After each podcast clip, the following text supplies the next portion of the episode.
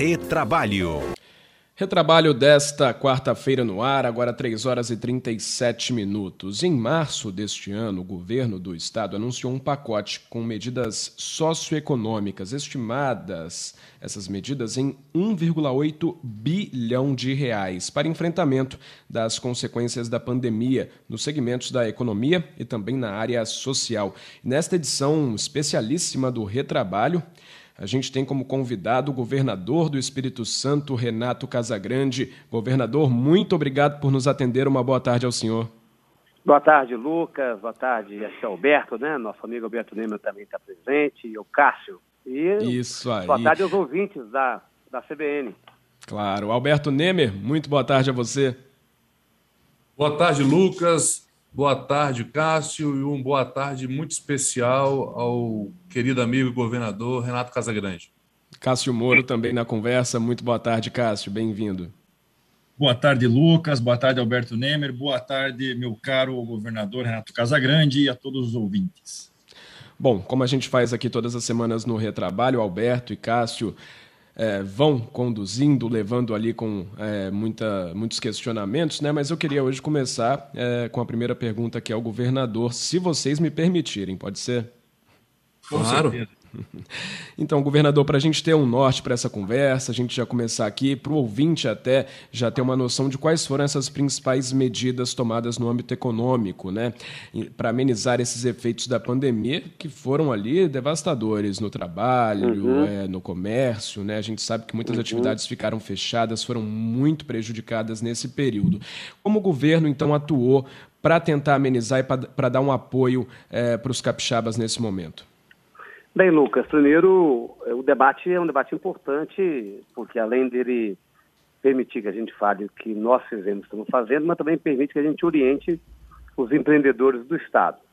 É, e o impacto na economia, é, nos empreendedores, foi um impacto forte à medida que a gente foi tendo que tomar decisões no mundo todo com relação a restrições da da, da, da mobilidade das pessoas, né, algumas restrições na atividade econômica, na atividade social, que até perdura até hoje. Na atividade social, até hoje, a gente não tem ainda shows liberados, tá certo? A gente tem, então, ainda uma certa anormalidade, apesar de a gente ter voltado praticamente com 99% das atividades com, com atividades já é, normais. Mas teve impacto.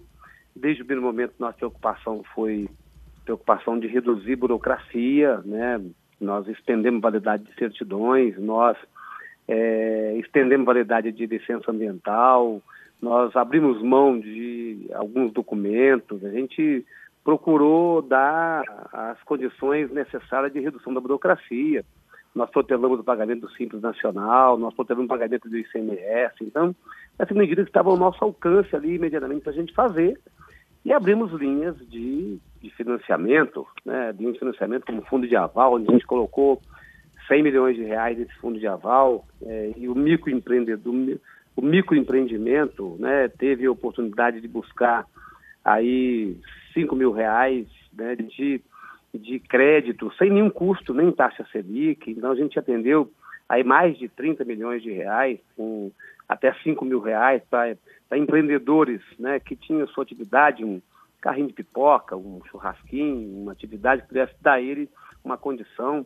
Fizemos outras linhas de crédito do Pronamp, que o Baneste operou, fizemos linhas de crédito é, para pequena, para pequena, pequena empresa é, e média empresa até R$ 31.500. Então, a burocracia, o crédito foi é, um trabalho importante que a gente fez, operando linhas do governo federal e linhas próprias nossas, como foi a constituição do Fundo de Aval. E agora, nesse ano, a gente criou o Fundo de Proteção ao Emprego. Né? Nós alocamos 250 milhões de reais, além daqueles 100 milhões do ano passado, é, no Fundo de Combate ao Emprego, com taxa é, Selic. Né? Então, a taxa subsidiada, bancada pelo governo do Estado. Já operamos em torno de 100 milhões de reais desses 250. Continuamos a operar é, para os segmentos que sofreram com, com a pandemia. Então, o crédito foi fundamental né, para que a gente pudesse dar oxigênio a esses empreendimentos e a redução da burocracia foi, foi fundamental. Continuamos a trabalhar com relação a esse, com esses objetivos? Sim, até porque é, nós também é, adotamos outras medidas, como, por exemplo, o Plano Espírito Santo, Convivência Consciente, ele estabelece tudo isso e mais as medidas também estruturantes para o futuro, porque nós estamos cuidando de agora, mas sabemos que o impacto vai perdurar por mais, por mais um tempo. Por isso que a gente lançou o programa Compre do Espírito Santo, é, incentivando é, que a gente possa comprar, que a administração pública compre dos fornecedores do Estado do Espírito Santo. Tem uma outra campanha que a gente ajuda a Federação das Indústrias e a, a CDLs, que é, é, que, é, que, é, que é a aquisição de produtos capixabas. Então, diversas ações que a gente está fazendo para reduzir né, o impacto e a gente poder retomar um pouco a atividade econômica. Uhum. Bom, agora eu passo a palavra então para Alberto, para o Cássio, né, para os comentários aí. Alberto, Cássio, quem gostaria de começar? Eu gostaria de começar, primeiramente, uhum. agradecer novamente a presença do governador Renato Casagrande e a disponibilidade dele, aproveitando essa visita ilustre aqui ao nosso programa, governador.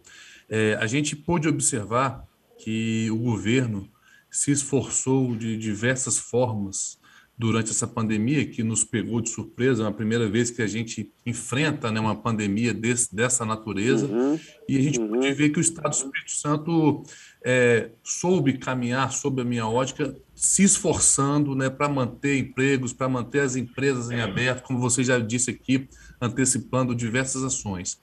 E pegando esse gancho, governador, eu gostaria de entender o seguinte: é, nós já estamos caminhando para o final, né? E caminhando para o final da pandemia. Quais são as possíveis medidas que o governo agora tem no seu radar para fomentar a economia, para que esse fôlego, é, para que as empresas tenham ainda mantenham esse fôlego econômico é, de incentivos para manter empregos. O que está no radar do governo daqui para frente quando acabar essa pandemia? Ótimo, acho que é isso. Acho que o debate daqui para frente é muito importante e sua pergunta é muito, boa, é muito boa para isso. É, nós, vamos, nós vamos dar sequência à operação do Fundo de Proteção ao Emprego e vamos dar sequência à operação dos, linhas de financiamento com fundo de aval, que são recursos com custo menor, subsidiados pelo Tesouro Estadual. É bom que a gente fale para os capixabas que nós fizemos um Fundo de Proteção ao Emprego com valor de 250 milhões de reais, que é o maior fundo de proteção do emprego com recurso do Tesouro do Brasil. São Paulo, por exemplo, a dimensão que tem, fez um fundo de proteção com 100 milhões de reais do, do Tesouro. Então, é, mostrando assim, a nossa determinação em apoiar segmentos que ficaram prejudicados. A outra questão que a gente está operando é, com força é o investimento, é a atração de investimento privado. Tá? Nós estamos mesmo na pandemia, é, nós é, mantivemos as condições é, no Estado de atendimento às empresas, de visita às empresas, de oferta de incentivos, de articulação com as empresas, e nós não paramos de receber é, demandas, visitas e decisões de empresas que é, se, se tomaram a decisão de vir para cá. É, durante a pandemia, a gente continuou trabalhando fortemente nessa, nessa atração e você, vocês estão vendo aí, praticamente toda semana a gente anuncia algum empreendimento novo que chegou, importante que chegou ao estado do Espírito Santo, ou um empreendimento que está, é, está se ampliando no estado do Espírito Santo.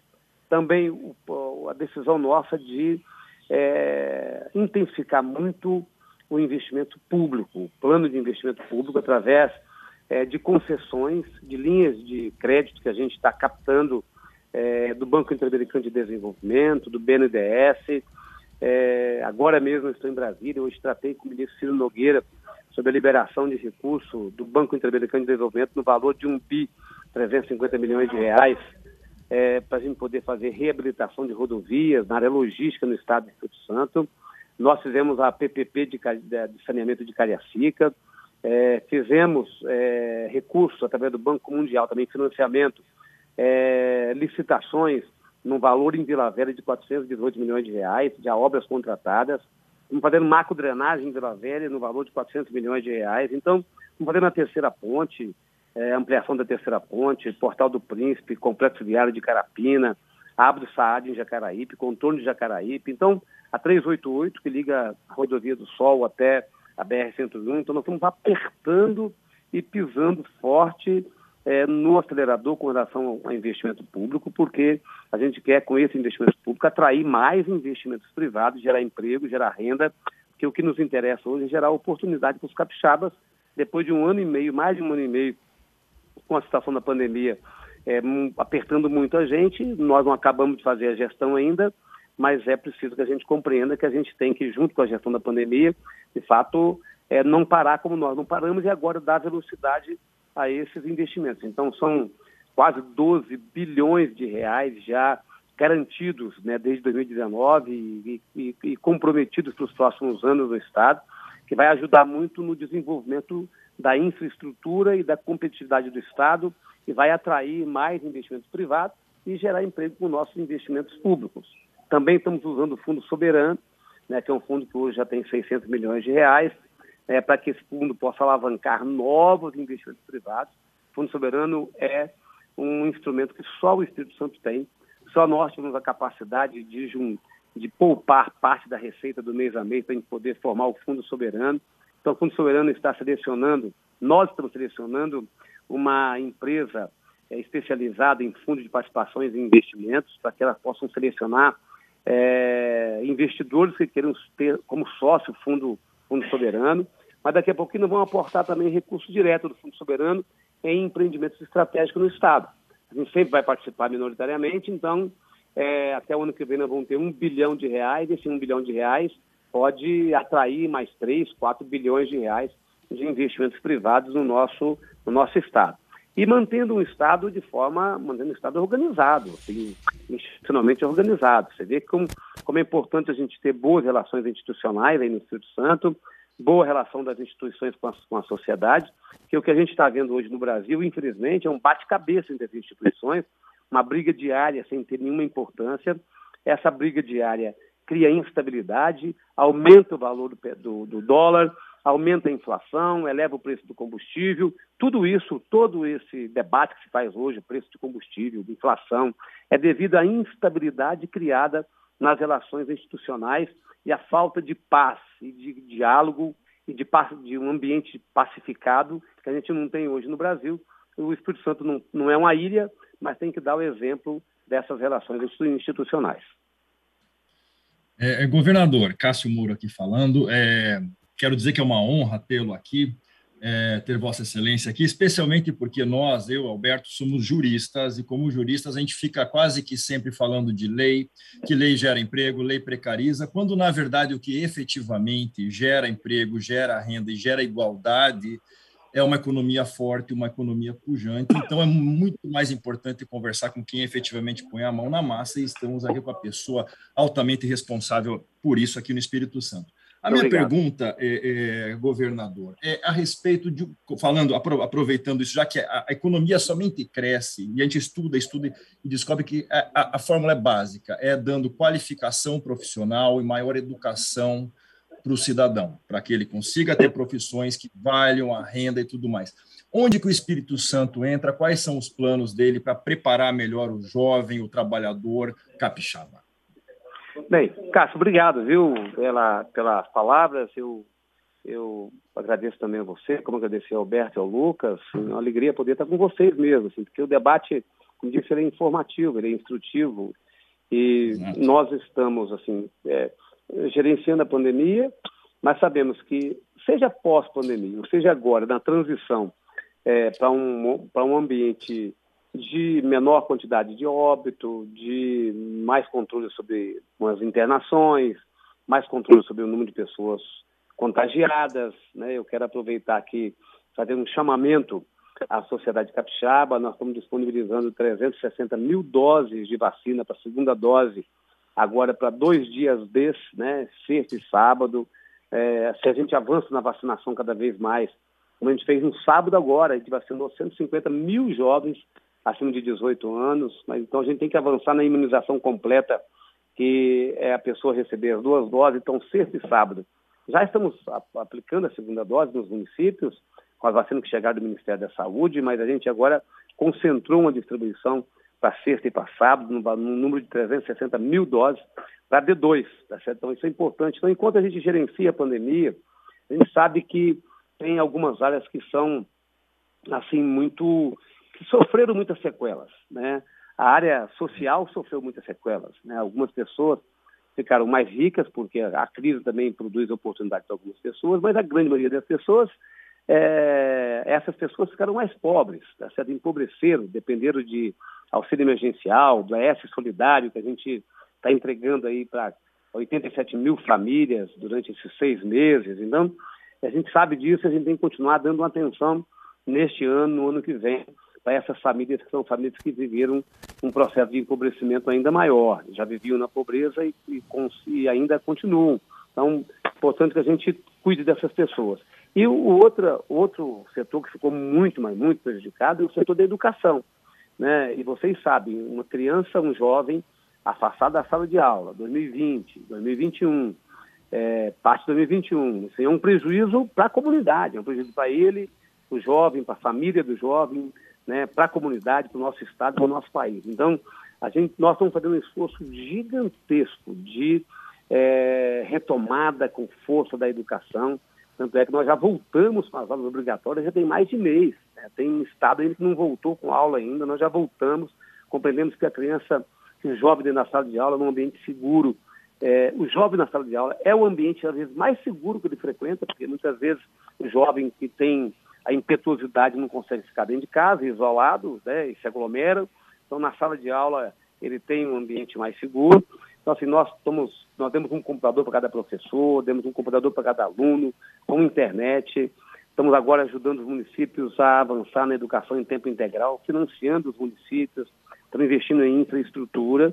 E temos um grande programa, que é o programa Qualificar ES, programa Qualificar ES este ano está formando 150 mil pessoas né, em cursos diversos, tá certo? Presencial uma parte e a distância outra parte. A gente está, além disso, no final do curso a gente concede é, alguns equipamentos, a pessoa passar e exercer efetivamente a profissão. Então, estão nesse esforço né, de, de formação profissional. A formação profissional não representa a garantia do emprego, mas é, às vezes é passaporte para o emprego. E muitas vezes é passaporte para uma renda. Né? Isso que a gente está querendo fazer. E estamos uhum. fazendo, graças a Deus. Governador, nesta semana a gente conversou aqui no cotidiano mesmo com a Lenise Loureiro, secretária estadual de turismo, para falar sobre o setor de eventos. Né? A gente já percebe que há é, algumas produtoras, né, algumas casas de shows já anunciando programação ali para o verão. Foi um setor que ficou parado por muito tempo, talvez um, um dos mais é, prejudicados. Né? É, e a secretária diz que no momento atual já há uma possibilidade que para o mês que vem, em setembro, sejam anunciadas novas liberações, uma flexibilização maior para esse setor. É, já há, de fato, no governo essa ideia, já para os próximos meses e aí no verão, da volta desses grandes eventos, de shows, apresentações musicais? Olha, num, num ambiente pantanoso como o nosso, a gente tem que ir dando um passo de cada vez, tá certo? A gente deu um passo para esse mês de agosto, que a gente liberou eventos sociais até 600 pessoas, é, desde que as pessoas possam apresentar a carteira de, de, de que tenham sido que tenham é, recebido a vacina, é, ou que apresente o teste. Então a gente deu um passo. É, agora tem uma demanda para a gente poder dar um passo em direção a também autorizar shows sem pista de dança até 600, até 600 locais até, com até 600 pessoas, em locais até 600 pessoas. Então, é, nós vamos dando um passo de cada vez. Se você me pergunta assim, mês de dezembro, janeiro, vai poder fazer grandes shows no Estado? É muito prematuro a gente dizer ainda, tá certo? Assim, porque é, nós estamos vendo ah, com, com muito otimismo a nossa realidade no Estado do Espírito Santo, mas ao mesmo tempo a gente olha para o Rio de Janeiro, vê que a, a variante Delta passou uhum. a contagiar mais pessoas, ocupar mais leitos dos hospitais, gente olha para os Estados Unidos e vê que alguns estados americanos estão é, com, com, com, média móvel de óbito é, recorde, olha para Israel, vê também isso, a gente olha.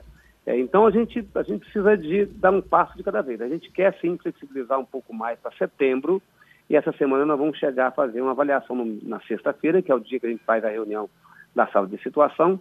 Vamos ver se a gente pode dar mais um passo, tá certo? Agora, uhum. é, esse mais um passo é sempre um passo seguro, para a gente proteger a vida das pessoas.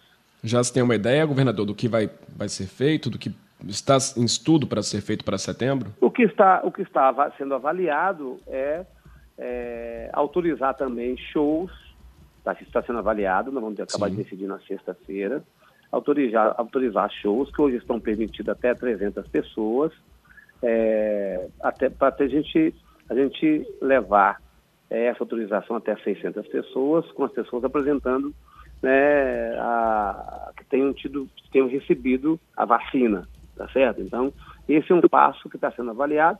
Se os indicadores permitirem, a gente dá esse passo. Não, a gente adia mais um pouco essa decisão. Então, até sexta-feira uhum. nós vamos saber. Ok. Alberto, Cássio. Gostaria de fazer, aproveitar essa oportunidade de ouro aqui e perguntar para o governador é, o seguinte. Governador, a gente, como está vivenciando um momento novo e o Espírito Santo vem dando exemplo aí na vacinação, e de forma na vanguarda aí a grande parte da população já vacinada, inclusive com a segunda dose.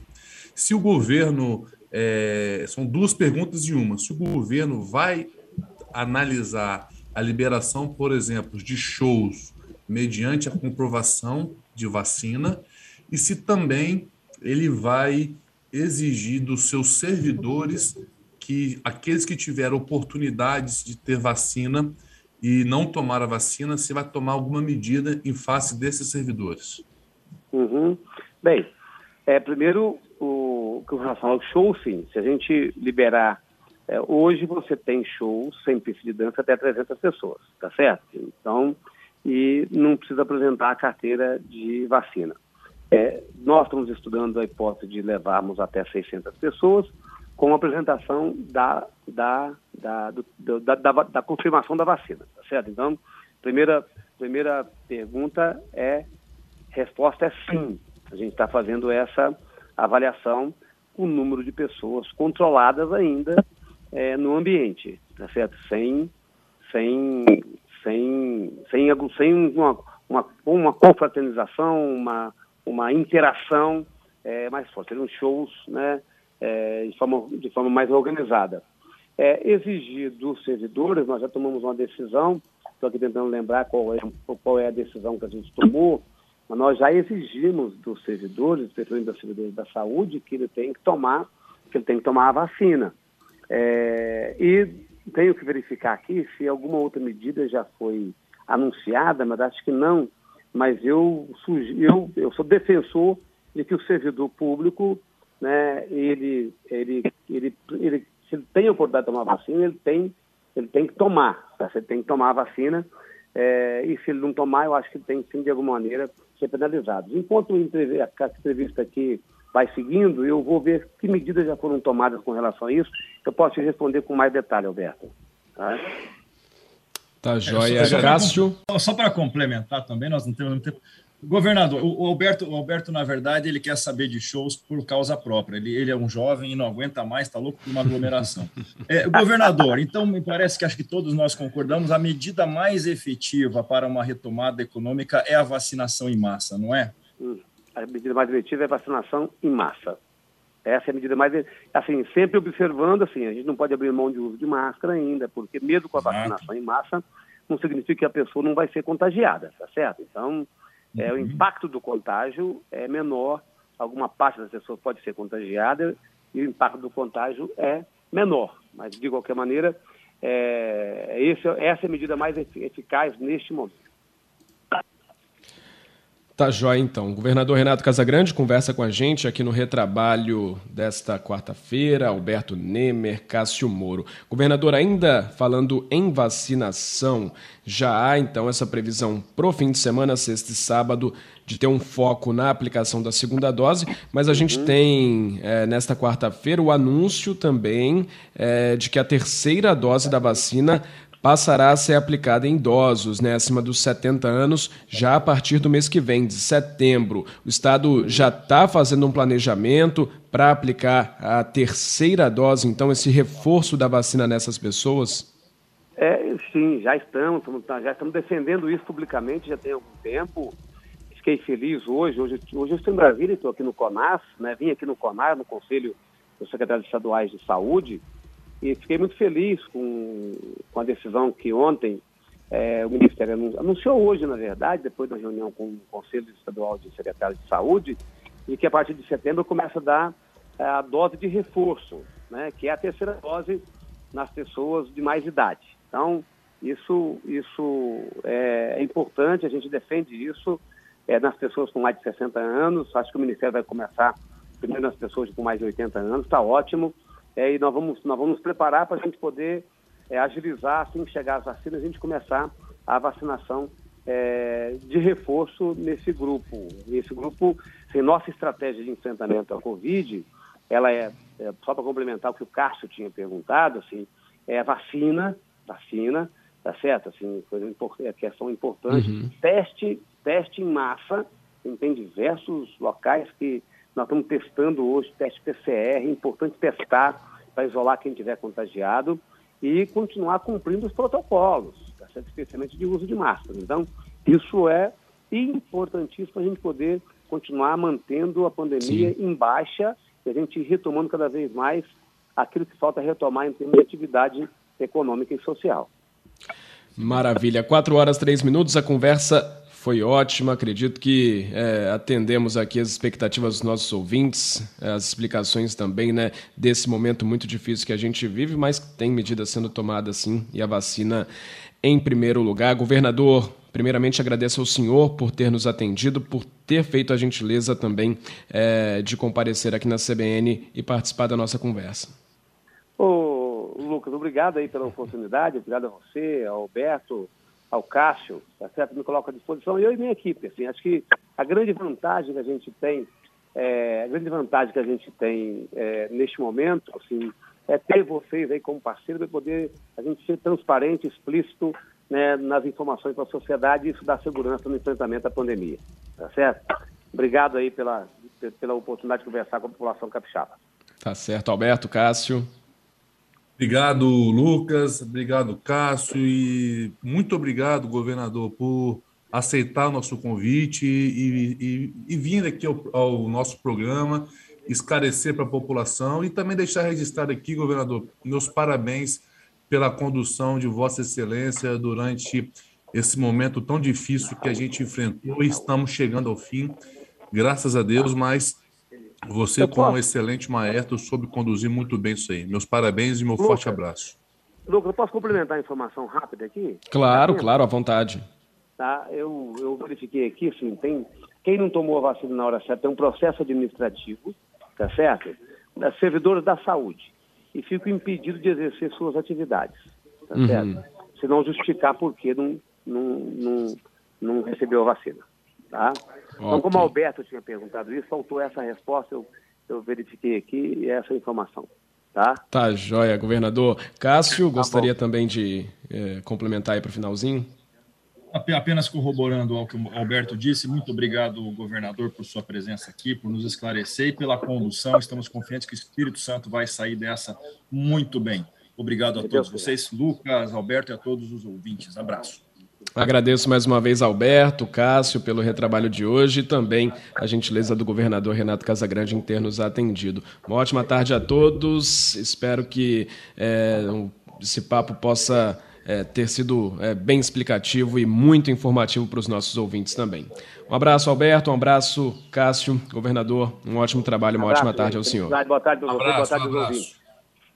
4 horas 5 minutos. Lembrando que o retrabalho você não ouve só aqui nas ondas da CBN, você também ouve lá em cbnvitoria.com.br e em nossos podcasts. É só buscar por Retrabalho no seu agregador favorito e você consegue ouvir desde o início essa conversa no seu momento mais tranquilo também.